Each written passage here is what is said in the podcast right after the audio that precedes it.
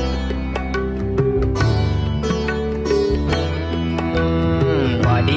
boy make a big noise playing in the street. Gonna be a big man someday. You got mud on your face, you big disgrace. Kicking your can all over the place. 仗剑走天涯，开麦聊天下，欢迎收听由喜马拉雅独家播出的《麦克说》，我是小东。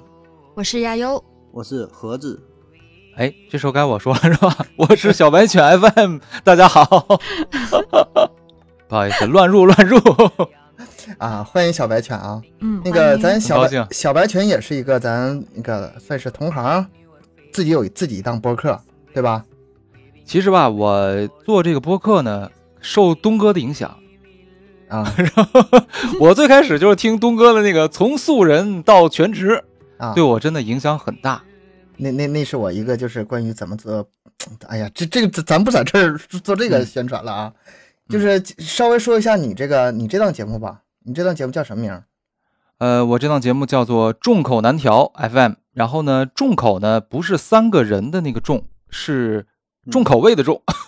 啊哦，众对口难调， 对对啊对，你你这节目里是不是有点那个容易下架的东西啊？呃，重口容易，对对对，容易比下较饭重的东西。很容易下饭。对对，跟咱们这期节目其实还挺贴合的。嗯，啊，啊，啊，对，我为什么想这个请这小白来呢？跟这盒子鸭油也说过，一直想聊聊关于这个印度这块事儿嘛。其实不只是印度啊，这世界太大了，没去过地方很多，就好奇嘛，是，了解不多，聊的怕不尽兴。哎，那天在节目就是在群里头就聊这个做节目的事儿，哎，就看到这个小白犬自己节目那部分了。我一点开一看，哎呀，你这印关于印度部分内容挺多呀、是吧？ 对对对对对，咱们一起聊聊关于这个印度这事儿。咱们这期节目就这样诞生了，就是这样吧，我们就开辟了一个新的分类。麦克说又开新分类了啊，嗯，好，老老分类没怎么维护，怎么地了，又开新分类啊。咱们这个新新分类叫什么呢？双城记啊，这又哦借、双城记，对又嗯借了一个名，我们总好干这事儿，就是拿名著过来给我们撑门面。对撑成这点，啊， 跟跟人家《双城记》没有什么关系啊，就纯借这个名儿，《双城记》。嗯，这个分类我们准备以后干啥用呢？就是专门聊聊各个国家呀、城市啊、民族啊，甚至是各种职业呀，就是各种各样咱们不太了解，但是哎，他们有自己有意思的地方啊嗯，，这这嗯这种内容。那双城记在我们麦克说里就寓意着现实中的情况和咱们心目中的情况可能会有不一样的地方。啊，这个解，这个解聊释聊看有点牵强，哎呀，愣解释啊！我觉得说的挺好的呀，就两个城市嘛，表面一样，嗯就是啊然后我这城市可以理解，实际上一样啊这职业也都能算进去，还是有点牵强，我感觉，呃，那到时候咱再起个 名儿，那不费劲儿。嗯 原原著是什么意思已经完全不重要了啊。嗯咱们就看看究竟有哪些哎区别，哪些不一样的地方。但是既然聊这种话题吧，就得请嘉宾。这个嘉宾呢，就得随缘了，也就是欢迎我咱们的听友。如果说你对哪方面比较了解啊，觉得不过瘾，想上咱们节目来聊一聊啊，您只要有自己的麦克风，也欢迎联系我们。咱们以说不定这个在以后节目里就有您的声音了。嗯，嗯那咱哥几个就开聊一聊吧。对印度第一印象是啥呀？前几天那个新闻，啥啥新闻啊？ 印度巨蜥事件，你说清楚点儿。不就是几个人强奸那个巨蜥吗？是这个事儿吧？啊，这个事儿你们都不可能不知道吧？连我都知道，好多群都在发这个新闻。反正你一说热点新闻，我就想起这个事儿了，我会感觉还是挺恐怖的。就是到底是一个怎么样的国家，怎么样的人？盒子对印度有什么印象没？呃，我主主要是看那个在那个短视频上看一个，就是那种，呃，叫这说明好不好啊？就是发一些小视频嘛，就在那个印度吃一些东西，呃，做的什么那个，啊，咱叫什小么？吃叫刨冰嘛，咱叫刨冰啊，或者叫或者叫什么、什么水果捞啊？对，水果捞，对吧？ 他那个反正、 就是任何一个东西看进去你都吃不了，然后他把那几种东西混合在一起，上边呢最后又撒点什么玩意儿，咱也不认识，说什么酱啊，反正玛莎拉就是、嗯玛莎拉，就就反正对对对，就那玩意儿一大堆，然后然后混合在一起，然后说吃吧，这就是水果捞。然后那大哥挺厉害啊，那那那个这他粉丝非相当多了啊，他拍了很多这种就是吃的各种东西，还有喝的什么饮料啊，什么东西，我的个天儿，反正 看着是挺挺挺服了。那个东西啊，你就想想进肚子，基本上那就是闹肚子，你跑肯定是闹肚子。不，人可能吃多了也就习惯了，就体内那个菌群呐、已经呃适应这种状态了，对吧？嗯锻炼他了，他百不毒吃不可能侵还了难受，体内就这些细菌，以毒以毒攻以毒，毒 攻，毒，以嗯，毒攻毒，对，有道理这说的。 小白呢？啊呃，刚才何总说的这个，我感觉已经快进入这个科普环节了啊。这个主播我也知道，而且他每次吃完这个东西以后呢，都会来一句“干净又卫生”，是吧？对，这个吧，对，对，干净卫生， 对，呃啊、啊、挺然后火的，我那大哥也挺狠人儿， 那是狠人儿。对啊，就是他是他是什么叫怒饮这个恒河水，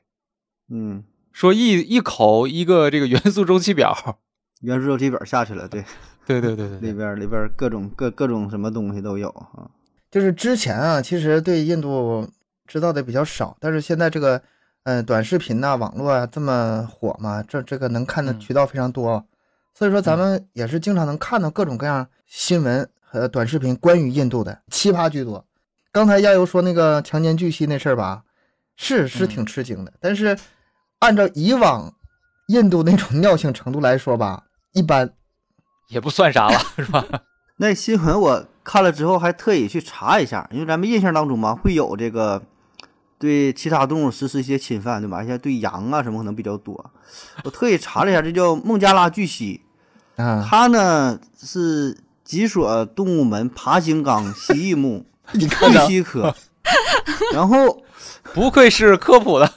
因不愧为是以科前普达吧人我做过那个这方面进化什么节目，就讲过那个科莫多嗯巨蜥嘛。嗯我说这有什么区别吗？一看它俩没有什么太大区别，它俩都属于巨蜥属啊，种不一样啊，那个属于科莫多巨蜥属那个巨蜥种的，这孟加拉巨蜥呢下下边还有三个亚种，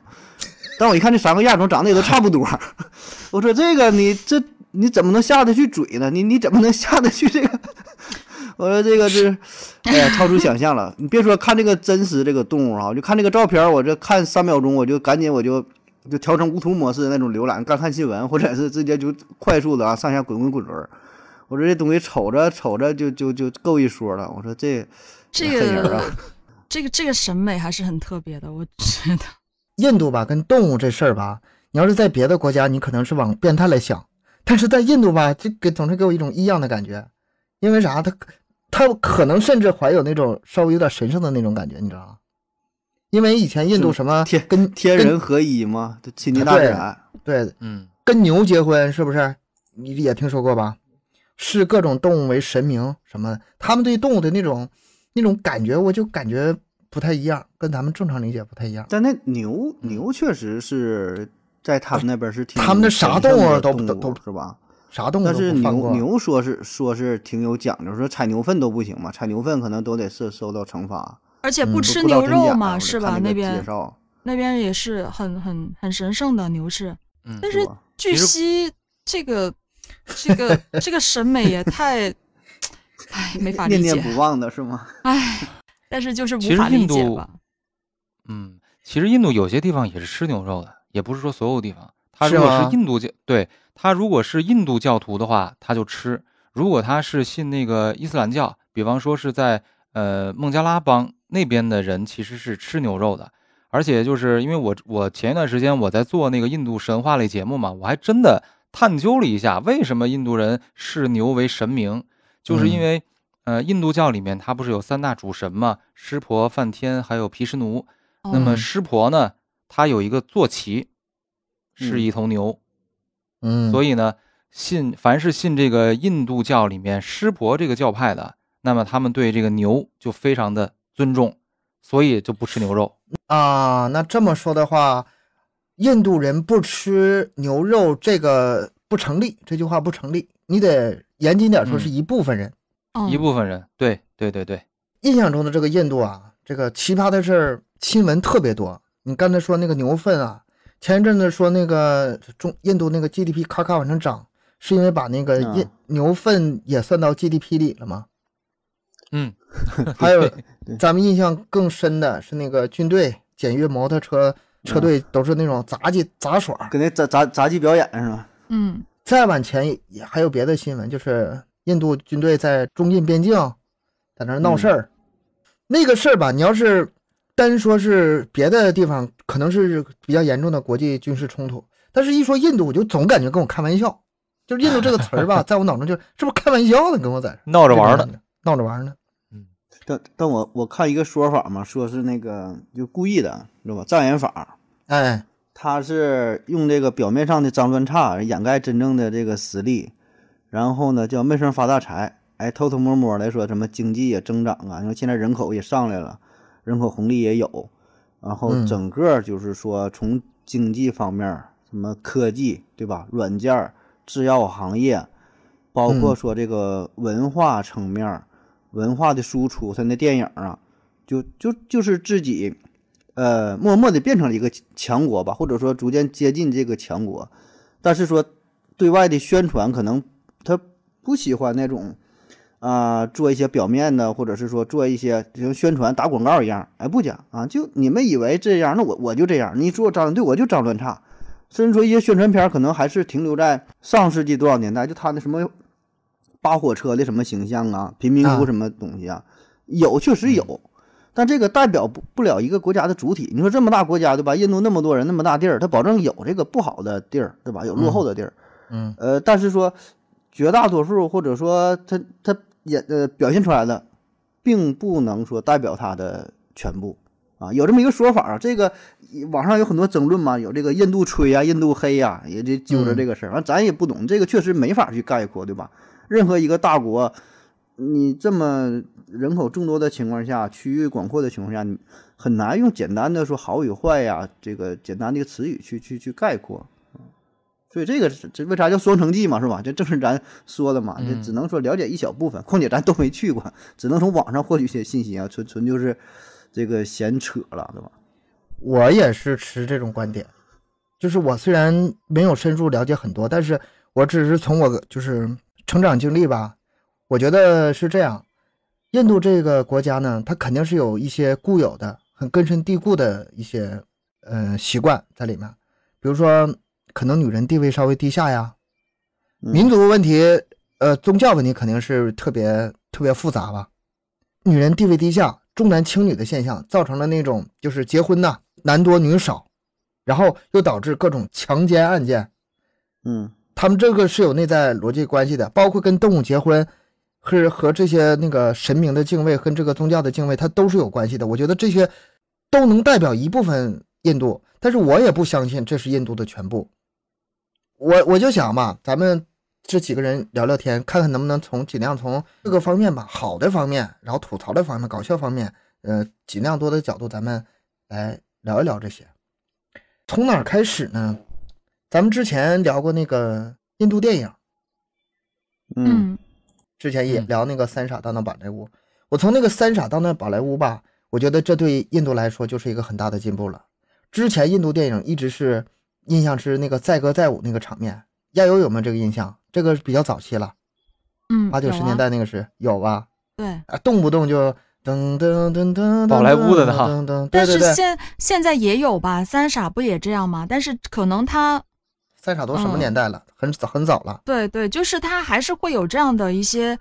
呃民族文化在里面吧。但是我觉得，嗯，但是它不仅有的是不仅不仅仅是载歌载舞，它里面还是有很多的含义的、很深层次的东西在里面。他那电影儿我感觉还是真挺敢演的。嗯，就是咱说啊，首先从个电影这个主题来说的话，当然咱说的就是我看的阿米尔汗比较多的吧，也是他也是有名儿有有挺有代表性的。你看他电影拍那个题材挺敢整的。我说在这个电影这圈儿啊，一个是韩国，一个是印度，应该是数一数二的。就是这个题材他挺敢，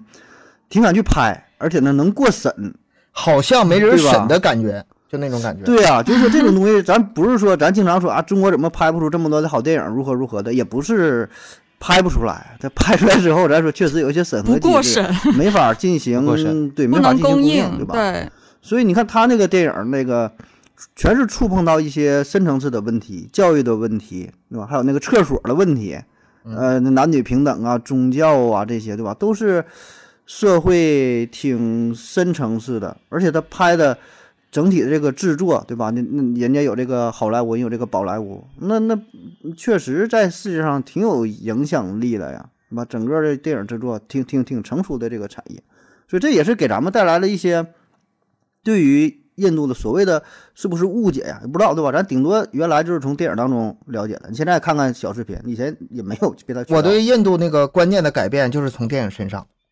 就是嗯看完阿米尔汗那些电影，你就知道印度确实是有这些问题，但是他这个电影又那么受欢迎，说明很多人已经意识到这个问题了。他们在电影里就已经体现出来，他们在想办法在改变这一切。我就觉得这个不能以以前的眼光去看待印度吧，他们肯定是一直在发生变化的。从从这些电影上，可以从侧面看出来是这样的。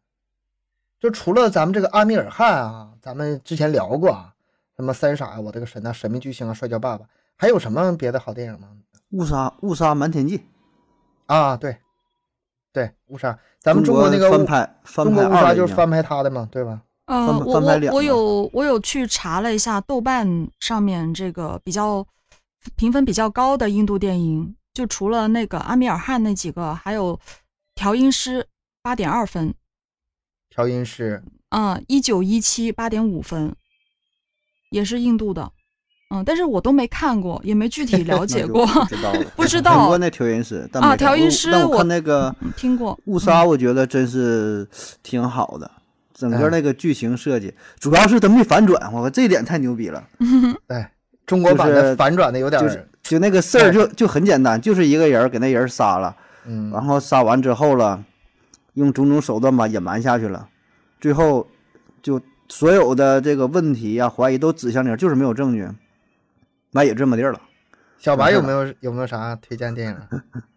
其实就是刚才几位说的挺全面的。我对印度的这个反转、这个印象的变化，其实也是跟电影有关系。对就刚吧？才说了，这个三傻，他是对印度教育体制的一个一个提问。然后呢，我最近看的就这两年看了几部电影，一个是《公厕英雄》，一个是啊叫《姨厕所妈那巾个》什么什么的《姨妈巾侠》，还是什么什么卫卫生巾侠，还有一个叫嗯小、小萝莉的猴神 大叔。啊猴神公大厕叔那英个 雄，对对对，公厕英雄呢，它是讲那个印度的公厕的体系不是很发达，就是卫生体系不是很全面。然后有一个人就站出来了，就是要给大家把这个厕所都给它建好。然后呢，他也是对整个印度的一个公共卫生的一个体系的问比较大的问题的一个挑战。这也是刚才何总说了，这个印度电影敢拍，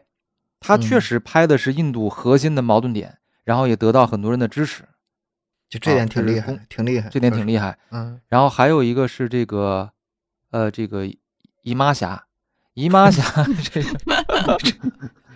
正评 吧，一听吧我就想笑，但是。嗯，啊紧跟着一想，能大致说明是是说啥意思，跟那个厕所那个公厕英雄有点应该像是，嗯对，应该是类似的。金有马点侠像披着披着一个白色的斗篷，中间一道红一道红线儿是吗？ 这个不是，这个是其实是讲一个男的，他是给他的那个夫人就是做卫生巾，嗯，就是是 在印度为啥的做买不着啊？还是说的贵呀、还是怎么的？贵比较贵，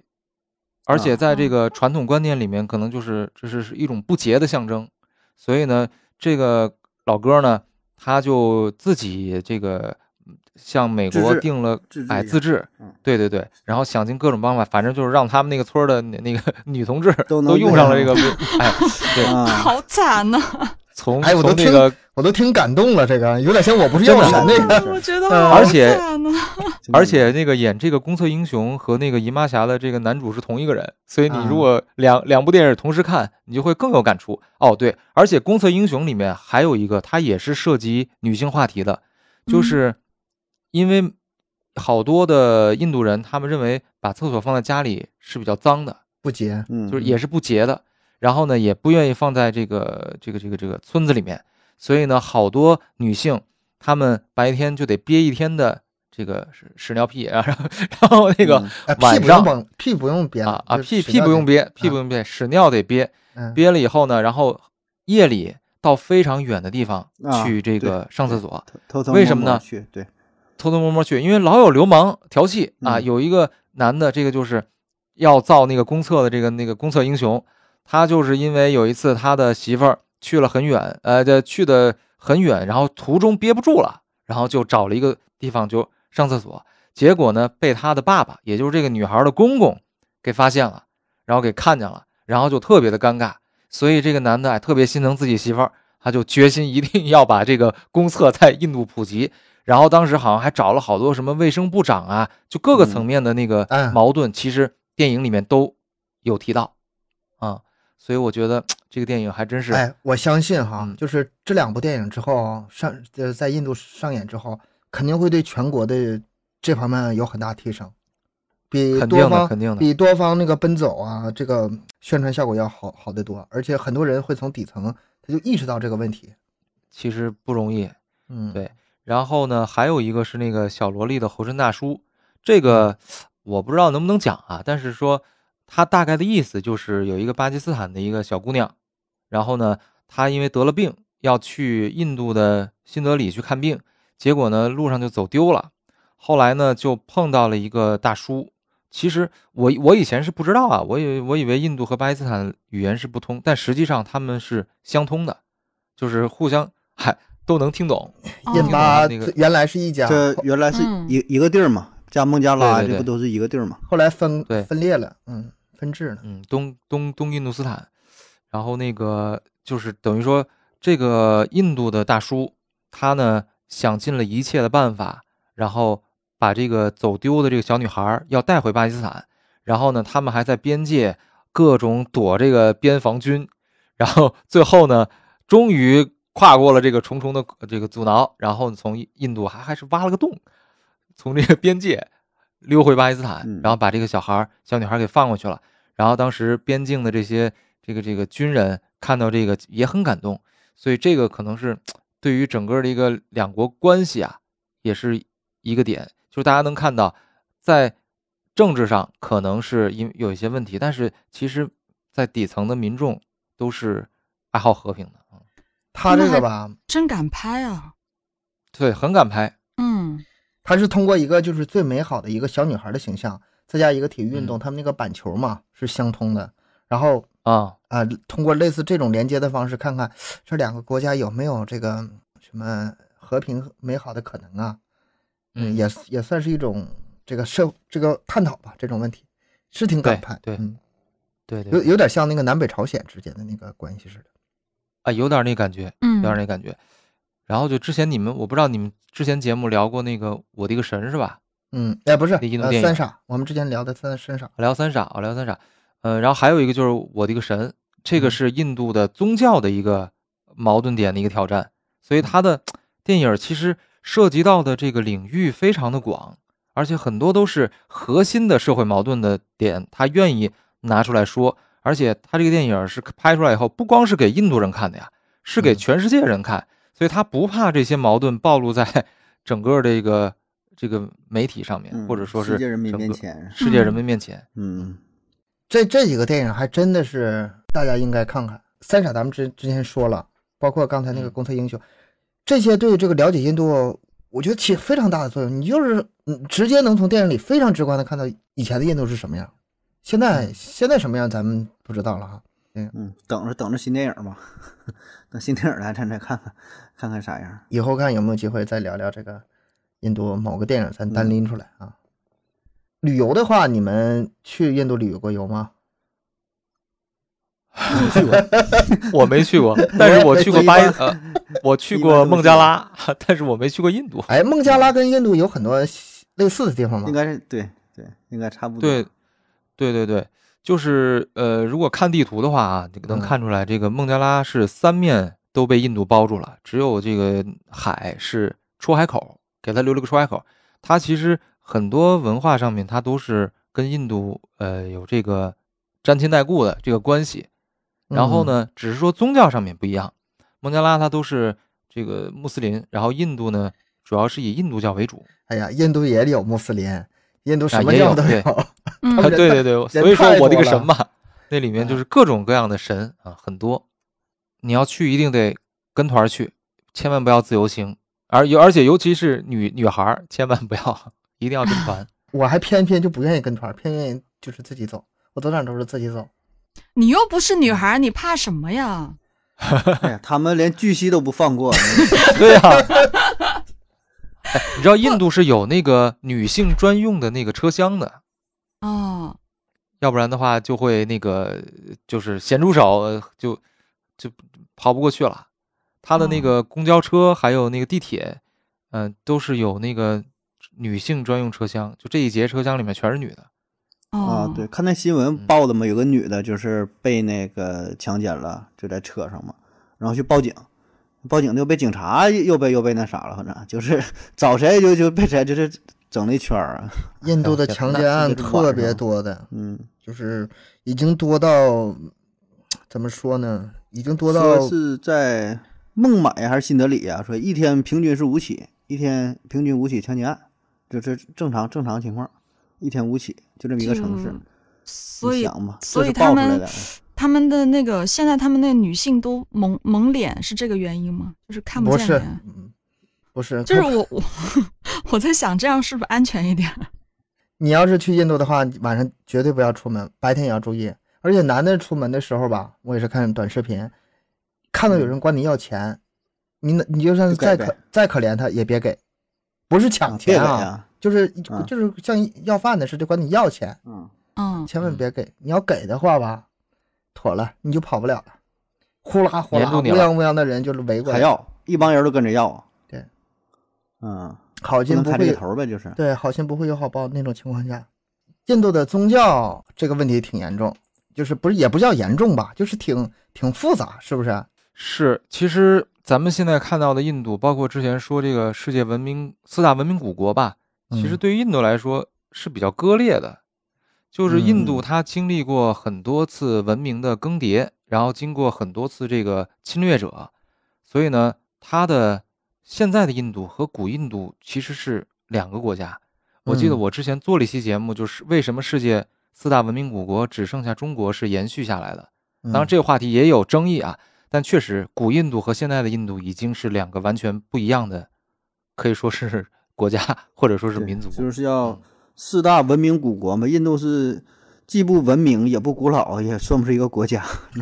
对 对，因为它跟以前完全不一样了。以前说印度它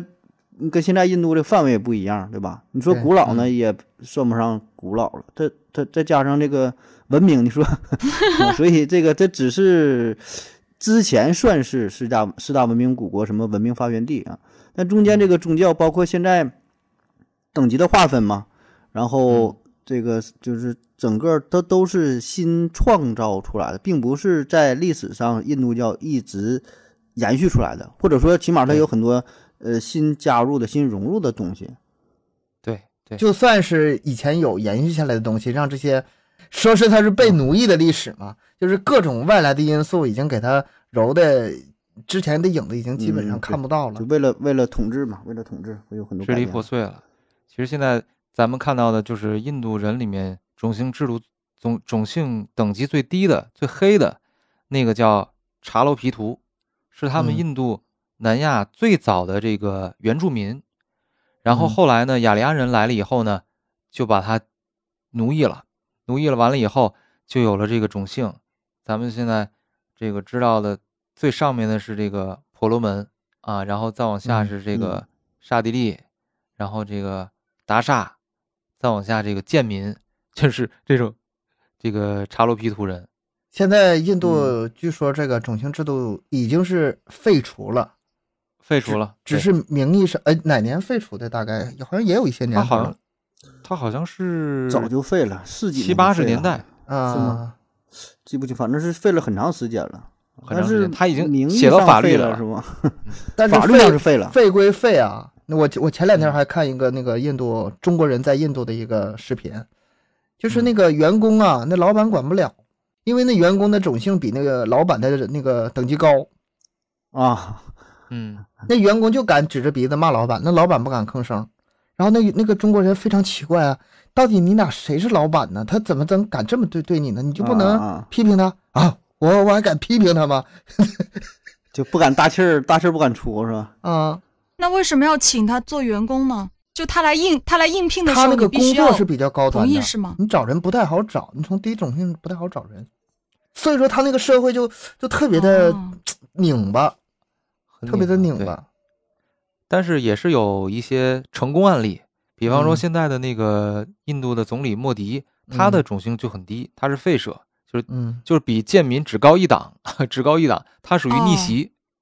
就是印度的，反正我之前看到的，他的那些文化里面，是呃最上面的这个婆罗门，他主要是神职人员，还有是嗯就是从事宗教行业，宗教然后再方面往的下嗯宗教方面，然后再往下这个刹帝利，嗯是属于国王，然后武士这个等级的，哎，国然后再王往下还这不个是最高，国王还第二等级。嗯，对，国王是第二等级。然后呢，达萨这一类就是从事什么什么商业呀、商农业人呀做、生意的，对嗯，做生意的。但是它很有意思，就是它其实每一个行业虽然都有对应的这个种姓，但是有的那个新兴的行业，哎，它没有。你比方说哎，对对对，程序员儿，对程序员儿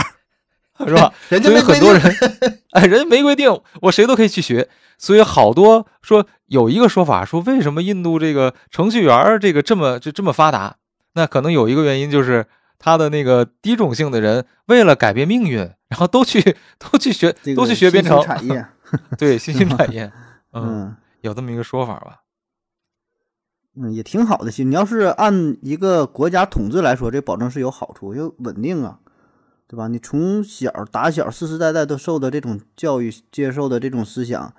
你也不觉得什么王侯将相宁有种乎了，对吧？你是这个种姓的人，那我这辈子我就只能说要饭，那我就要饭了。我看那个。一之前有个小视频介绍啊，就是咱不知道真假，就是这个就是个贫民窟里边嘛，就嗯是什么改变什么，也就不不想，根本就没想这个事儿，对吧？没有这个念想，就你只能是就要饭，你什么工作都都从事不了，你都不让你去上班。你一说这个种姓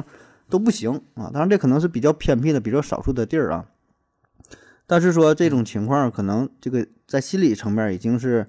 就根深蒂固了啊。所以我觉得对于社会来说，可能也是挺稳定，是吧？所以再怎么穷，穷的穷死了，他也不会想到说的我去造反呐、我去什么抢劫，我去干什么，对吧？我就认了， 就就认命了，世世代代就这样啊。就这个他们这种这种巩固吧，有一定历史时期肯定是有道理的，有它统呃的嗯治阶级，作用的。但是统现统治时期嘛，统治就呃对这么就这么来的嘛，是吧你？现在这个时期的话，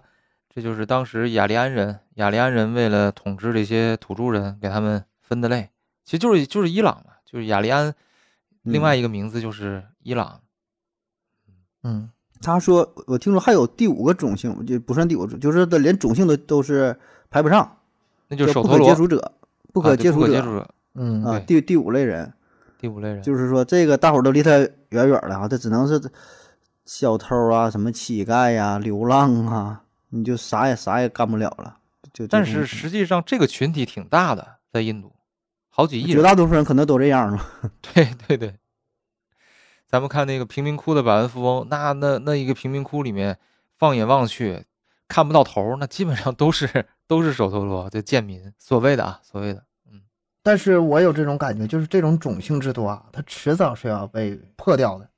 迟早会破掉的。他已经废除了嘛，这需要时间去去对消对化。对我说，你说这废除就是从心理上废除呗，你法律上废除是一方面儿，对，对嗯，吧？更多的是从内心呐、内心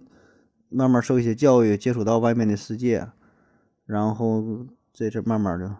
嗯，我从电影里我隐约的感觉到，它底层人民他是在觉醒的，只要一觉醒，这事儿就非常可怕。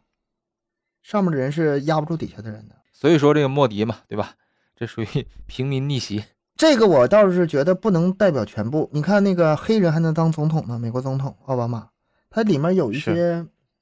有一些政治或者是呃向民众宣传的一种作用吧。他是不是真的能把底下的所有的人人的地位提升？这个不见得。你看啊，美国总统可以是奥巴马，可以是黑人，然后球星可以是乔丹，迈克尔杰克逊也可以是我，这个不影响大家对这个最顶流的那些人的喜欢，但是下面的人依旧还是歧视不可避免，这个完全平等还是需要时间。嗯。确实是这样。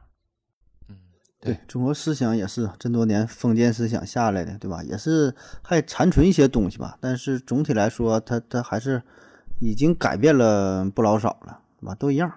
这都是几千年的下来，不是说的你靠几年时间、几十年就能瞬间改变呢。可能需要几代人。 嗯，咱们都知道这个印度啊，贫富差距特别大，顶上有钱的人特别有钱，底下没钱的人是特别穷。嗯，确实。那我就简单说说那个什么吧，就是他有钱到什么程度。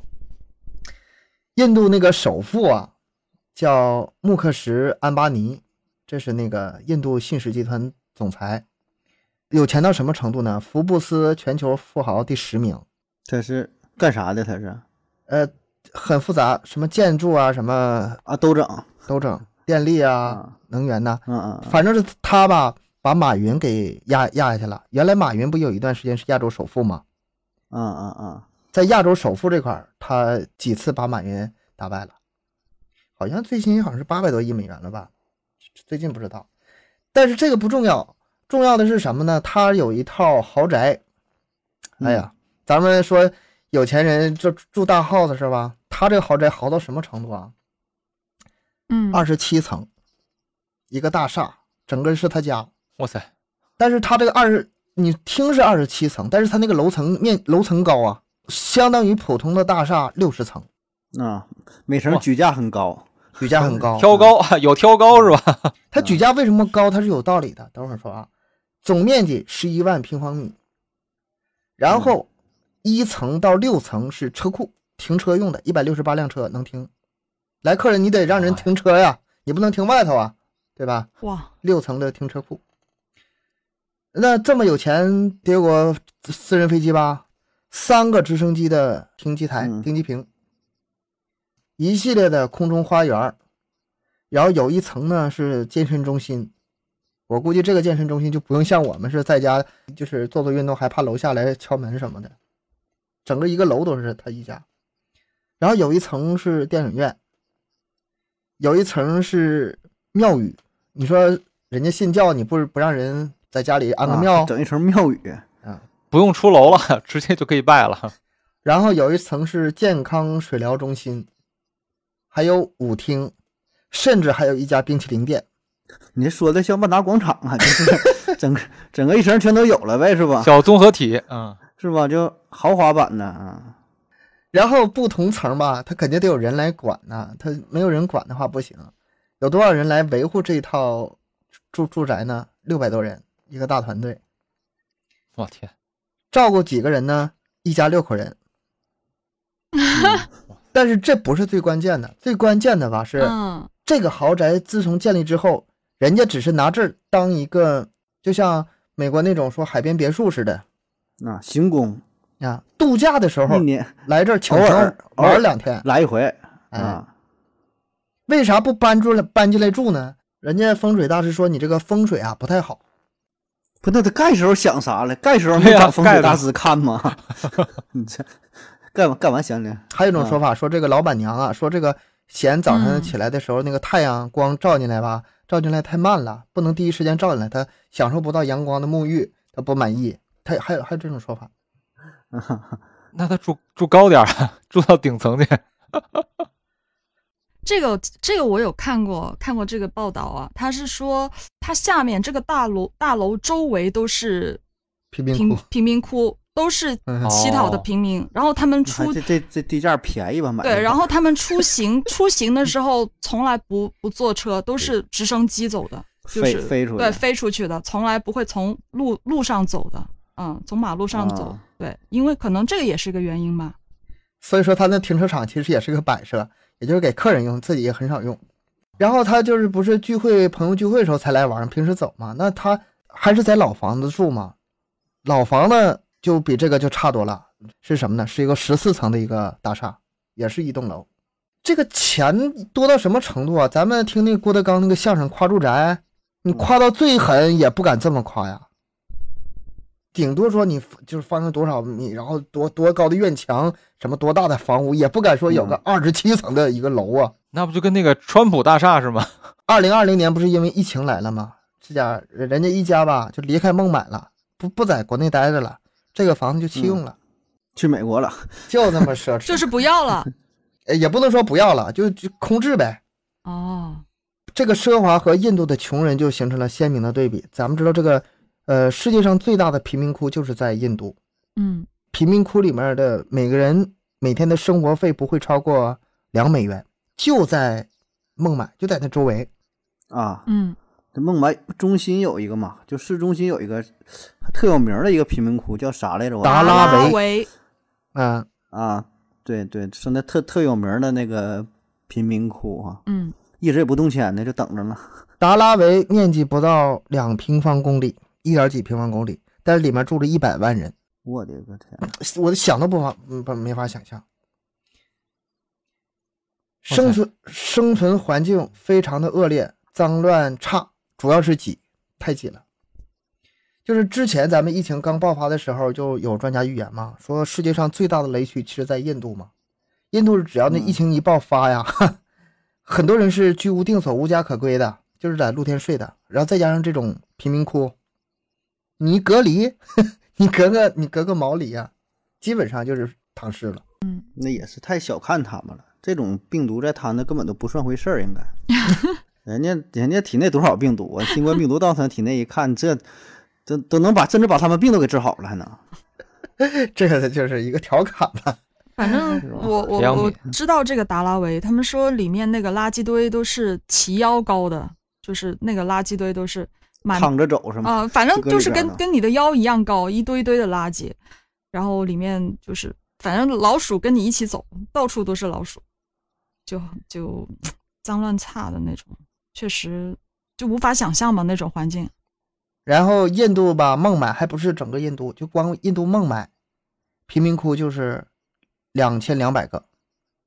这是在二零二零年底的时候那个数据，现在应该是更多了，因为疫情嘛，这个情况还在恶化。就是在你要把全国算上去的话，这个这这个数量就不知道有多少了。贫民这事儿吧，我倒不是想说嘲笑这个印度有多穷。你别看这个印度贫民窟住着这么多人，但是它这里面有大量的外国企业在这里面设的工厂。为什么在这里设工厂？人员成本非常低，嗯，便宜嘛。特便宜，很多那种就是初初级的那种，嗯、手工制造那种嗯呃简单的活儿，有就放在他们那儿整了。一年据说给印度那个 GDP 增长非常高的，也是以几千万、几几上亿美元那么计算的。在某种角度来说，生活最苦还不是说这帮人，是中间那层人。最富的人咱知道那么奢华哈，最底层人在贫民窟里吧，他也是有工作的，但是在中间那层人反倒是没有工作的。这个对印度来说是一个挺尴尬的事儿。他们基础的教育啊和那个就是各种制造啊、商业啊没有那么发达。咱们说那个制药挺厉害，对吧？软件儿挺挺好，是吧？那是给一些算是拔尖儿的人工作机会。点儿啊，还是比较少少的岗位呗，是吧？嗯哎，对你，你光说印度这方面发达，人家确实发达，这个承认确实发达。但是说在是顶尖的人有这些工作机会，再加上贫民窟有一些这种简单的体力劳动，这种有工作机会，中间的很多人是处于一种赤贫状态。嗯就他这个两个走两个极端，我看那个教育说也是嘛，嗯就是教育确实很牛嘛。那个有印度理工嘛，不是对号称是亚洲第一、世界第三嘛？对，然后说这牛的特别牛，然后呢不行的特不行，说那个文盲，我说你能写名儿就不算你是文盲嗯，啊，就算这样说，印度还有百分之八十文盲啊， 就是，但是这个数数据我觉得也挺夸张了，但还是两极分化的很特别的严重，对对，牛的人特别牛，然后说出国呀，去什么说硅谷啥的，不都是很多都是这一大部分都是那个好多印度好裔多的印软度人软软件开发的，而且我那天看了一个冷知识啊，说嗯全球大学最多的国家啊啊，居然是印度，嗯，啊，不是美国，不是美国，不是啊，印度人口多呀，印度人口现在好像比中国多了吧？嗯应该应该已是经刚超了刚超过吧，好像不是头一阵新闻报的吗？刚超过，反正这个这早晚的事儿，这个 有目共睹的，对吧？就是迟早的事儿，保证得超过呀。所以说，印度一直给人拧巴的感觉嘛，它是一个巨兽，它是一个体量非常大的一个非常复杂的一个国家，它的矛盾毛病也很多，但是它的优点也很多。你刚才说那个上学那事儿啊，之前我查那个资料嘛，人家两千零八年到两千零九年的时候，儿童入学率是接近百分之百的，入学率是非常高的，就是在新生代这些人人当中，但是辍学率是百分之三十一，更高。我我辍学率百分之九十九，我 听说入学率百分之百。那 边同婚现象挺严重的，就是很多啊女、女生可能就就没读多少书，啊嗯十三四13岁， 14对岁对，刚刚嗯就可以、可以刚刚可以是成为母亲的时候，她就可能已经就结婚生孩子了，反正挺夸张。他说同婚现象现在还是很严重的，他之前已经他不是就很早就宣布那个同婚非非法了嘛，但是还是这个样子。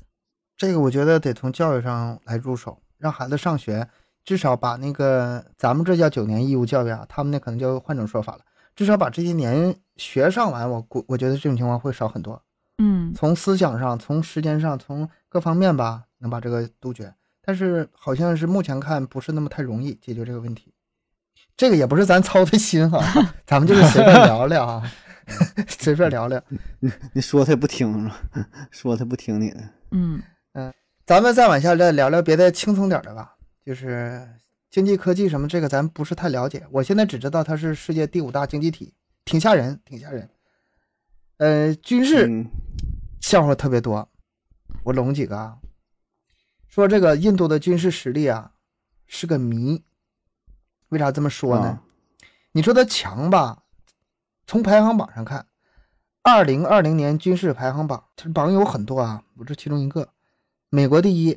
毋庸置疑，对吧？嗯，俄罗斯第二，这个也嗯没什么争议，是吧？中国是第三的，咱们现在国家军事强实力是非常高的，中国是第三的，印度就第四，啊，不是闹着玩儿的，人家是有军事实力的。但是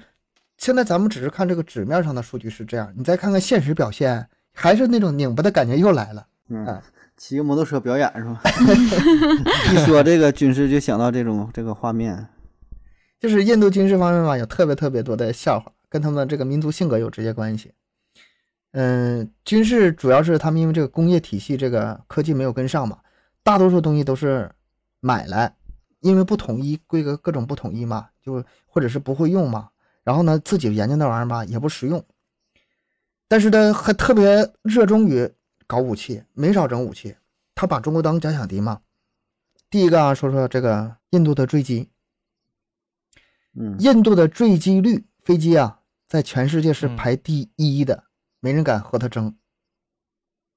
啊，是吗？哎呦印度的这个武好像不器知道工业是一个大坑啊，比如说这个印度的斯坦航空公司，不是小公司，这是印度航空工业的领头企业，属于是龙头吧。嗯我说你们都不信，经他手里维护、大修、组装，一共是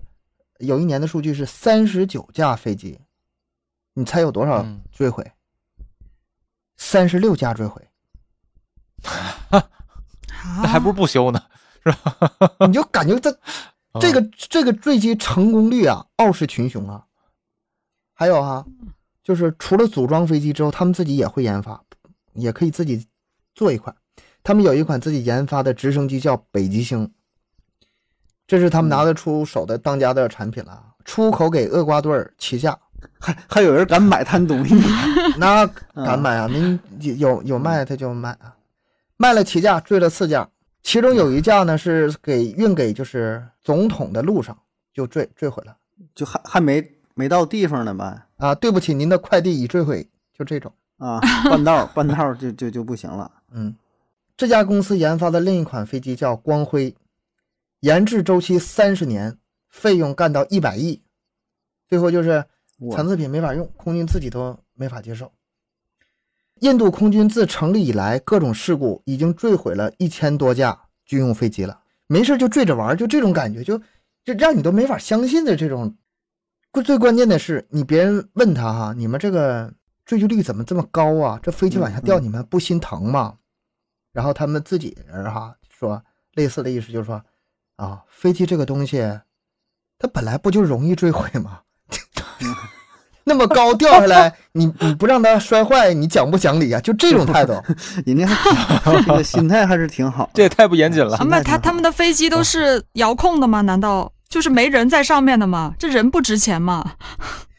你你一听无言以对哈，哎，好像说的还他妈有点道理。竟然无法反驳是吧？ 真的是无语啊！这跟他们的性格是有直接关系的。很多人就是反映跟这个印度人做生意的时候会有这种感觉，就特别不靠谱。他们吧对什么事情都不着急，然后与就是与自然很和谐的相处啊，什么事情都不放心上啊，然后也没有佛时间系观念呐、就这种。刚才说是空军啊，然后还有海军，嗯海军这事儿吧也挺有意思的。要咱们全世界有航母的国家并不多，有航母是很厉害的实力实力的体现哈。印度其实是有航母的，在这点上人家是有实力他的。是从从哪从哪租借来的吗？是俄俄罗斯还是从哪借借呃的航母是吗？他们早在一九八六年的时候就有航母了，不过那个时候是从英国买的，对对，从哪买的一个？买的。后来太老了，退役了，那怎么办呢？自己造吧。哎，造的时候就这笑话又来了。一九九九年的时候，他们批准了这个国产航母的项目啊，但是由于这个大量的设备需要进口吧，无休止的扯皮，两千零五年才开工。哎，还行啊，这起码开工了，开始干吧。嗯，啊中间细节不太讲了啊，就是总之是什么呢？东拼西凑，各种什么设计是意大利的呀，什么燃气机轮是美国的呀，柴油机是法国的呀，齿轮箱是德国的呀，哈、那挺厉害呀，你这纯纯纯纯进口组装啊。其实按理来说，这是原部件组装进口这事儿吧，没啥，很合理，对呀、很对正常吧的事？儿啊咱们很多，咱们中国也有很多那个这个组装零部件儿形成自己品牌，这是很合理的，没没什么问题。这这事儿本身没有什么问题，但问题在于呢，你看发生在哪个国家？这是这可是在印度啊，啊，就是混乱的管理再加上扯皮，就让整个工程啊一地鸡毛，一团乱麻。混乱到什么程度啊？二零一九年的时候，那个航母上的电脑嗯，被工人偷走了，导致这个导致这个就是没法进行下去了。然后好不容易，二零二一年八月的时候，哎，发布新闻啊，我们这个国产第一辆航母啊，伟大的一刻诞生了，完工了。然后就开始在视频上放这个航母的视频。细心的网友就发现这玩意儿没法用啊，为啥没法用？它那个甲板上是光溜溜的，没有防滑漆，就是在在那个视频上体现的、没有防滑漆。飞机起飞之后落地的时候吧，出溜儿。它就粗溜儿，它就往海里掉。 你说他这个飞机坠毁，他他不是很讲理吗？这飞机坠毁，他对他们来说不是很常司空常见的事儿吗？上层的雷达还少一些啊，各种不完善。你说你得让它走起来吧，结果这个，哎，网友发现是用那个拖船把它这个原来的位置啊拖行了几百米，根本不，人家根本没自己走，用拖船拖了几百米，就算演示完毕了。啊啊！不是他，不是他是不是自己放动力，不是他自己走 的，啊是不是忘了把这个动力装置装进去了？就一个是来壳搞呗，笑的吧？就一个壳儿呗，是吗？又过了挺长时间，一月份，今年的一月份才开始真正开始，没多久啊，三个月前。然后印度军方这次说，嗯，试验结果非常满意，零二零二二年底，今年年底或者是明年可以正式服役了。咱们听友对这个新闻可以稍微关注一下，印度第一艘国产航母什么时候能正式服役？这是对咱们国家也有很大关系的一个事儿啊。嗯，但是按照官方的军报，我想让自己谨慎起来，害怕起来啊、这个要重点关注一下啊、这是一个大事儿。但是这是印度啊， 很多人啊就不买账，就觉得他们这个正式服役的时间可能不靠谱。我我脑中一到出现这个就有个疑问哈，是不是忽悠咱们？一个是像盒子刚才说的，释放信号啊，烟雾弹，嗯，没花什么钱跟咱玩心眼儿，骗咱花钱跟进，也有这种可能。 然后还有一种就是嗯实际很厉害，但是给你装怂啊，给你把那个给你露怯，显得不厉害，最后给你来个那个呃意外惊喜、突然袭击啥的。隐隐藏实力呗，这种对我这我这都整这给我脑脑脑袋都想大了。但是后来吧，理智告诉我这事儿没那么复杂，就跟表现出来一样。有一次看电视节目，一个咱们国家一个挺有名的一个将军级别的人物啊，姓金，嗯啊嗯、具体说啥我忘了。说去印度访问的时候啊，那个印度军工厂一帮工人在那儿打磨几磨炮弹，不是拿抹布擦哈、就拿那个锉子搓那嗯个炮弹。你们这是干什么呀？啊嗯啊，人家工人很风轻云淡啊，这批炮弹买的规格没对上， 大的塞不进去， 塞不进炮筒错，点儿，塞不进去， 我给它搓掉几几厘米。这做工啥啥精度啊，是吧？你指高望差了。你指望他们来那什么啊来打仗，真是开玩笑吗？然后那将军还挺奇怪的，你们不跟上级反映一下吗？这这是挺挺大的事儿啊。然后工人说：“这需要反应吗？这不成事儿吗？” 再说嗯，这这这有什么关系？就是你想想用印度那种口口音啊，这有什么关系呢？然后搓掉掉不就好了吗？就那种。 大家别嫌我说的时间长啊，因为这事确实特别有意思。我再说最后一个印度坦克啊，这事特有意思。啊， 坦克，印度自主开发的那个阿琼坦克，阿琼坦克前一阵子新闻也是报了啊，嗯，国际上挺重大一个事儿。这个是印度自主研发的坦克，什么时候研发的呢？一九七四年开始研发，什么时候交付的呢？是两千零四年交付。你算一下时间，中间是三十年。印度人为此特别骄傲，大肆宣传什么我们印度多厉害呀、嗯什么国产坦克之光啊，世界武器史上嗯，浓重的一笔啊！哎，这个坦克有三项世界之最，哪三项呢？最贵，这个坦克最贵，最重啊，研发时间最长，这三最。这贵容易理解啊，进口百分之六十部件儿，研发那么久，然后能不贵吗？各种扯皮啊、贪污这事儿里面就多了。不仅研究成本高，单价还高，一辆成本是五百七十万美元啊。那重的原因是什么呢？重的原因其实就是技术能力不足。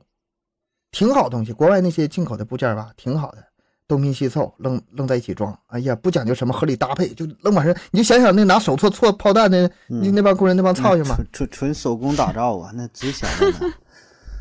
啊，就是往上装吧。嗯，装装备好之后哈，经过优化是五十八吨，优化之前是六十八吨，又又过了好几年，花了好多钱给它优化成五十八吨。五十八吨是什过么下去，五十八吨是什么概念呢？就是印度的很多大桥你是过不去的，上去瞧瞧它，就这种概念那桥桥的质量也有问题是吧？啊。走路 对，走路也太重了，而且这个这个坦克你还得需要大量的人去维护它，甚至需要一些什么别的运输呃设备啊、重型设备去那个嗯运输它啊。这这哦坦克就重到一直让人无法理解。然后研究时间长有什么后果呢？这个 一九七四年啊，设计时候是特别先进，那时候各种啊嗯参数啊都可先进了。针对于等他妈那个时代的是吗？等他们造出来之后啊，这些东西淘人家国家都好淘汰好几代坦克了。你想想，咱们现在中国，你拿个一九七几年的那个最当时最顶尖的那个轿车，你买吗？就那种那那种东西破玩意儿，真要上战场的话，那就是被吊打，速度也不行，转向也不行，机动性什么什么什么什么，电子什么什么都不行，无法满足基本作战要求。然后，哎，这玩意儿还他妈容易坏，坏了之后吧，维护成分、维护费用还特别高。印度的军方脑瓜子嗡嗡的呀，那咋整啊？ 然后最终吧是这样，装备了一百二十四辆，那咋整？用吧，用到退役拉倒得了，就就这么就就就这么个玩意儿，海陆空就军队就这么个玩意儿。有点无法理解是 吗？有点无法理解嗯，你说这事儿，很矛盾。嗯，刚才东哥也讲了很多军事这一块，其实我是不太懂 啊，听得挺有意思，但我嗯，这个我其实我更感兴趣的就是印度的美食，就是美不美我不知道，但是他们的饮食的这一块的话，应该也挺有意思的吧？小班你了解吗？呃，其实说实话，我挺爱吃印度的吃的的。是吧？然后呢，对它的饮食特色是咖喱特别多，嗯，我也喜欢。就是 咖喱牛肉饭、鸡肉饭什么的，对，牛牛肉没有啊，这这牛咖喱咖喱牛肉是我们这才有的，人家那应该是没有 的。啊啊啊！ 呃，没，就是呃有一个笑话，就是有一次，呃我我之前是在英国上学，然后呢，英国不是有好多印度人吗？嗯然后有一次我进了一个英呃一一个印度餐厅，哦然后呢，咱们吃咖喱牛肉很正常，对吧？嗯，然后哦我他当时那问说哎那个先生你点什么？我说来一个咖喱牛肉， 然后那个人脸脸就 绿了，没给你打出来，然后说说，然后但是他还是很客气，说嗯对不起，我们这儿没有没有牛肉。啊，然后然后我就哎不好意思，我然后我意识到了，我说不好意思不好意思，我说你给我来一个那个咖喱鸡肉或者羊肉都可你以给。我来，那给我来黑胡啊椒牛肉吧，不好意思，他说我们不是没有咖喱，我们是没有牛肉。这个确实一下反嗯然后反应不后来过来，没想到啊，嗯对对对，没真的没想到。后来呢，我就点了一个咖喱。然后其实你知道，印度的咖喱和那个别的别的国家还不太一样。比方说泰国，它是绿咖喱，嗯呃，哦印度是黄咖喱，啊，因为因为印度它在嗯在南亚，然后这个纬度比较低，气候比较炎热，它呢好多好多这个食物呢，就是需要一些比较强烈的气味儿的这个来掩盖。嗯，所以呢，咖喱啊，还有什么一些香料是它的首选，它的很多东西都是用这个这这这个咖喱去做出来的嗯。然后呢，还有一个比较有特点的地方，就是他吃饭的时候，呃，是用手嗯嗯用手吃，而且他他只能用右手，嗯因为左手呢还有另外一个用途。然后等一下我讲完吃了以后，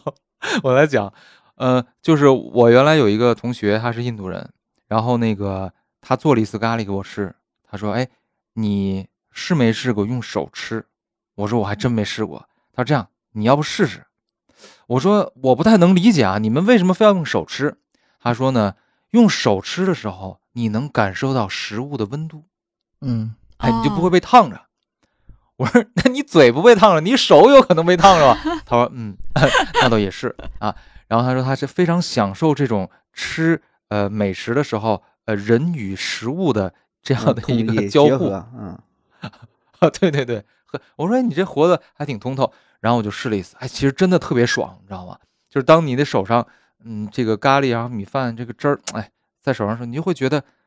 哎，这个天人合一， 嗯，你很会有原始的感觉是吗？呃，很原始的感觉。对，然后呢，就是这个是说他手呃吃饭的问题。然后刚才说那个左手，为什么不拿左手吃饭呢？因为左手还有另外一个用途，就是擦屁股。嗯就如果你 要到啊啊！我我我突然反应过来，是真拿嗯手来擦屁股，不是用手来拿纸擦屁股。对，就直接擦屁股，因为手指嘛他的就用是手你指如擦果屁股，啊对手指是那个 指，用手指擦屁股，就是你到好多呃那个南亚国家，你会发现它的那个公厕里面没有纸，它有一个水管儿，嗯，那个水管儿不是让你冲脚的，那让你冲屁股的。冲手冲手指吧也得，冲冲手冲手指的，，嗯 对，所以他不就不用左手吃饭的原因，就是因为他的左手有有别的用处。哎呀，我啊觉得这个这个是一个 挺好玩的一个事儿。那我想问啊，就是现在咱们这里不是有很多那个手抓饼这个东西嘛？这个是那边的吗？是印度那边的吗？还是咱们国家也有啊？因为我一直都觉得，好像经常看到他们吃东西的时候，就先有一块饼，然后包什么东西嗯还是怎么着的，你说印印度飞饼是吧？就是他反正他们就有一块饼嗯亚嘛。游说的是另外一个东西，咱我我感觉那不是从他传来了，那就是咱们是自己名儿起个名儿叫手抓饼吧，就是咱们这边卷个菜叶子人，人人家卷个香肠，人家不会那么起名的，还还有不用手抓的饼吗？对啊，你 这比较不不是一样不对，嗯就是别人会给他起个名儿，对对吧？传出来之后，咱起个名儿叫叫什么手抓饼？我觉得这个可能，嗯，而且跟咱风格也不太像啊，里边也没有什么咖喱味儿啊，不就是刷酱吗？ 甜的是吧？甜的，完了辣的嗯是吧？嗯哎，但印度总用有总用那个酱，那叫叫这刚才叫什么玛莎拉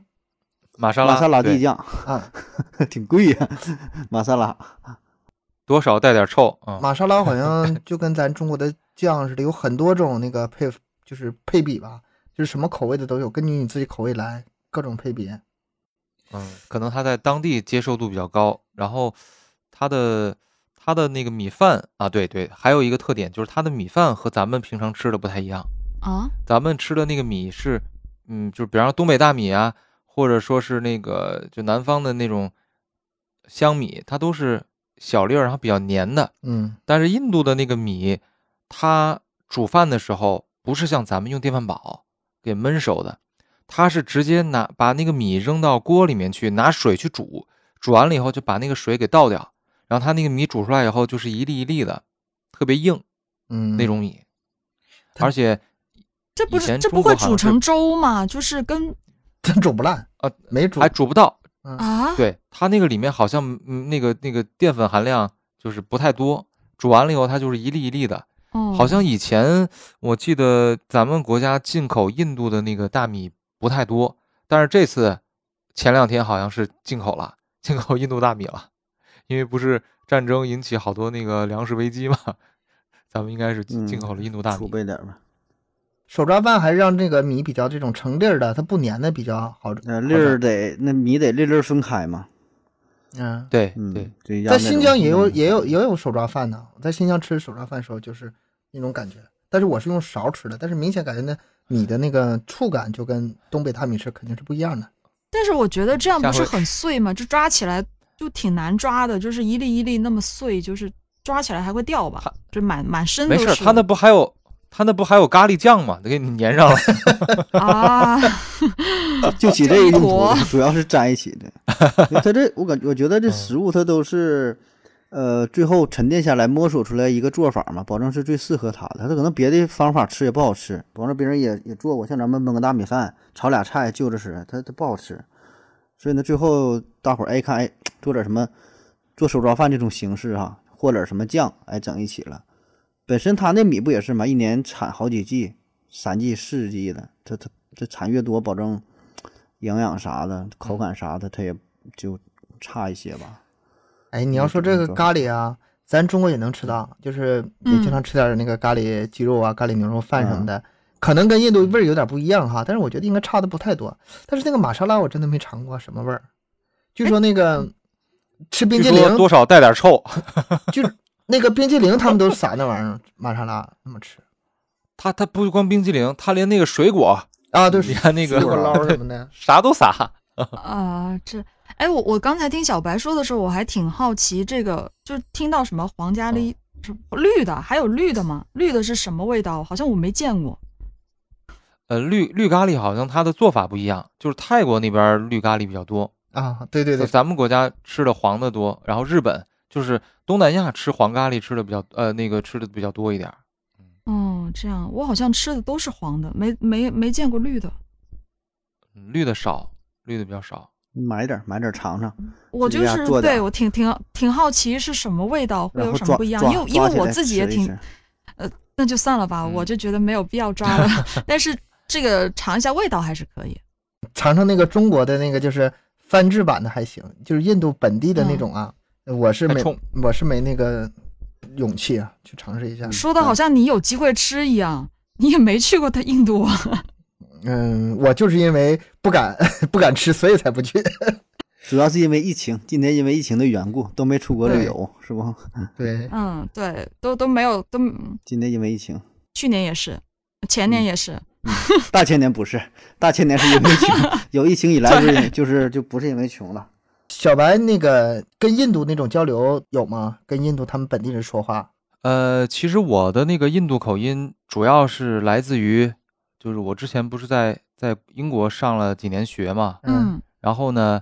印度的客服基本上占据了就是整个英国市场的百分之八十到九十的份额，啊，就特别是你比方说你到银行里面去办事儿，啊、嗯哦，它好多情况下不像咱们，咱们去柜台就该说该干嘛干嘛，对吧？嗯他那个不是，就是好多你，呃，开了那个账户以后，你有什么事儿，那边的人就说你就直接打客服，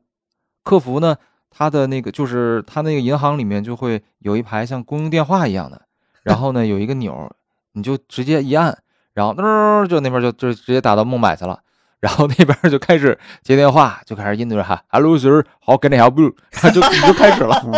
来， 再来，再 来！哎，这这口音太有太好有意思可了！爱啊！再来几句，再来几句啊，就是嗯 Hello Hello Hello Sir, How can I help you？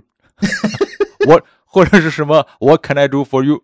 就 是类似他的那个舌头是短一点的，嗯就他的那个乌尔都语不是乌尔都语，那个印地语，印地语它就是那样。它的因为印度被英国殖民了好几百年，所以呢，嗯，他的那个英语已经融入了他的那个语言里面。嗯就像日本，不是好多那个舶来词都是由英语嗯翻过来的嘛。然后你听他说的那个词儿的时候，你就会就不像在说英语，嗯就是在说日文， Compu- 或者是在 computer 呃说印度语，America，啊，对，com 哎 computer，你 com- 们都人才呀！啊，对太厉对害对，了！就就就类似。然后所以印度也是，它的英语就是不管是呃遣词用句，还是说它的这个语法都特别好，就它唯独它的口音，嗯你就听起来特别费劲，特别困难。我一直想学这个印度口语的这个你你英这语啊，就是你，你啊这 就是每每次就是都还给没说听腻了够，我还想还想再听一下，就很可爱。 那比比方说，我我这找了嗯找了一个印度的电影啊，这个应该是印度版的那个《傲慢与偏见》里面那个改的，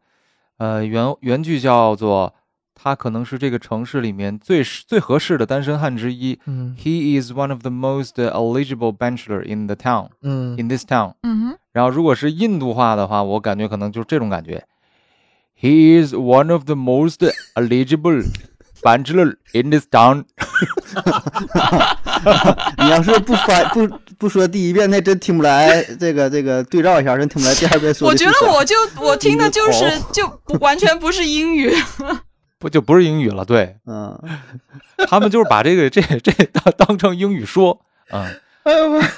哎但别说这一点吧，对于人家来说也挺有利的哈。因为你在交流的时候啊，你说什么软软件研发呀、新兴科技方面儿，嗯你跟这个英语交流就不成问题啊。你甚至说不是嗯不完全当成不成外问语题了，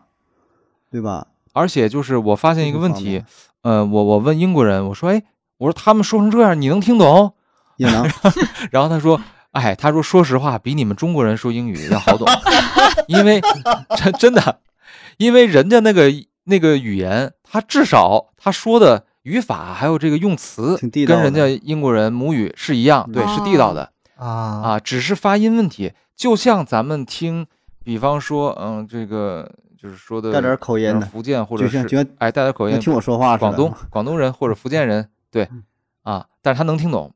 但是你说一个外国人，你这个词儿就是语无伦次，然后但你发音很标准，那也人家也听不懂，嗯，那听着也费劲，对，也是也费劲。嗯，，对是这个道理，是这个道理。嗯，对，哎，我想起那个以前有一阵挺火，用印度口音唱英语的那个印度小哥儿，嗯，哎，啊我把那个等会儿作为咱们那个片尾曲，哎，挺有意思 的可以听听。我多放我多放一点时间，大家听友可以在结尾时候听一下。嗯，就这风格。嗯，其实刚才东哥说那个《双城记》，我特别可以，我觉得我我可以多来几次。啊因为最早我们那个节目叫《嘴巴去旅还行有》，做旅游的，啊，那嗯那啊那太就是好了，想做旅那太游好了太好了，太好啊了，小白你常驻常驻双城记 吧， 可以啊，就是因为因为其实我那个呃，就是我因为学习和工作的原因，我去了一些嗯不太常见的国家。嗯哎，行行叫这个叫这个，哎，这就这个种这吧个好，这个对好，真的，我我我去了一个最你们意想不到的国家，就是那个阿尔巴尼亚。啊，嗯，反正就这还有那个叫什么，我当我当时去的，我是度蜜月去的南斯拉夫哎呦我天哪！啊哦，你这挑着地啊，儿去挑的的，萨拉热窝，嗯， 跳跳挑着跳地挺儿好，挑的。 不要去不要签证啊，不要签证。嗯，行，嗯，所以我觉得可以经常来聊一聊，嗯挺好的。嗯，嗯，行，今天咱们聊的时间也不短了，小白以后经常来咱们节目吧，可以，可以，没问题。我可以分享一些这个鸟不拉屎的国家， 啊鸟不拉 屎，他是什么多远的国家？就是比较小众的嘛啊。嗯行啊，行真这的个挺感有兴趣的，有意欢迎思啊下次再来，嗯， 对，嗯，行可以，可以，可以那太没问好了，题太好了。那这期节目就到这里吧，感谢大家收听，欢迎大家多多留言、分享、点赞、打赏。节目更新时间三七二十一，家庭有群联系主播可以关注我们的微信公众号麦克说 Plus，这里不仅是音频内容，咱们下期再见。拜拜。 the place 拜拜，拜拜。拜拜。 We will roam you. We will, we will rock you. Our body, you're a young man, hard man, shouting in the street. Gonna take on the world someday. You got blood on your face, you big disgrace. Waving your banner all over the place, singing, We will, we will rock you. We will, we will rock you.